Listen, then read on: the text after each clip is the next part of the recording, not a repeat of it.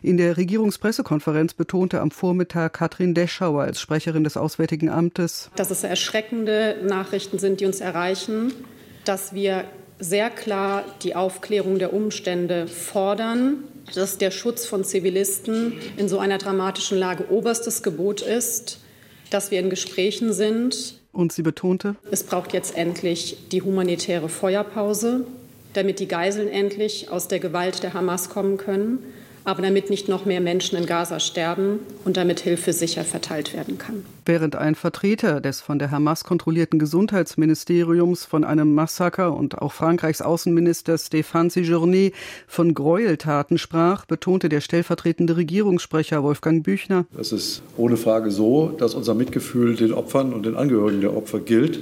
Zugleich können wir hier nicht einfach das stehen lassen, wenn hier behauptet wird, es gibt ein von der israelischen Armee verübtes Massaker, weil wir diese Umstände noch nicht kennen. Es geht erst mal darum, diese ganzen Fragen aufzuklären. Während etwa Séjourné eine unabhängige Aufklärung verlangte, wählte die Sprecherin des Außenamtes eine etwas andere Formulierung. Alle Beteiligten, die dazu Aufklärung leisten können, sind gehalten, beizutragen, damit Licht auf diesen schrecklichen Vorfall geworfen wird. Und das schließt natürlich auch Gespräche mit internationalen Partnern und Organisationen ein. Am Morgen hatte im Interview mit dem Deutschlandfunk auch der außenpolitische Sprecher der SPD-Fraktion Nils Schmid auf die nötige Aufklärung verwiesen, aber auch betont. Was wir wissen ist, dass dieser Hilfskonvoi einer der wenigen ist, die überhaupt reingelassen wurden, weil insgesamt zu wenig reingekommen sind in den letzten Wochen.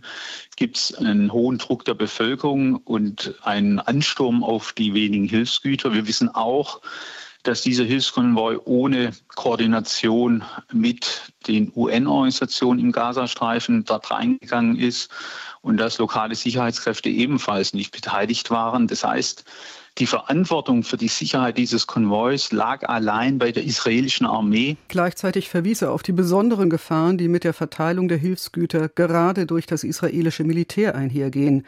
Dazu sagte die Außenamtssprecherin. Es ist ja völlig klar, dass Menschen, die verzweifelt an Nahrungsmittel herankommen müssen, dies auf gesichertem Wege tun können müssen und dass die entsprechenden Rahmenbedingungen so vor Ort gestaltet sein müssen, dass das Leib und Leben dieser Menschen nicht in Gefahr ist, weil sie dringend an Nahrungsmittel herankommen müssen. Man erwarte, dass sich so etwas nicht wiederhole. Gestern hatte das Auswärtige Amt mitgeteilt, dass die deutsche Hilfe für Gaza um 20 Millionen Euro aufgestockt wird, nachdem im vergangenen Halbjahr mehr als 83 Millionen Euro geflossen seien über die zukünftige Hilfe für das UN-Palästinenser-Hilfswerk sei noch nicht entschieden, so die Sprecherin.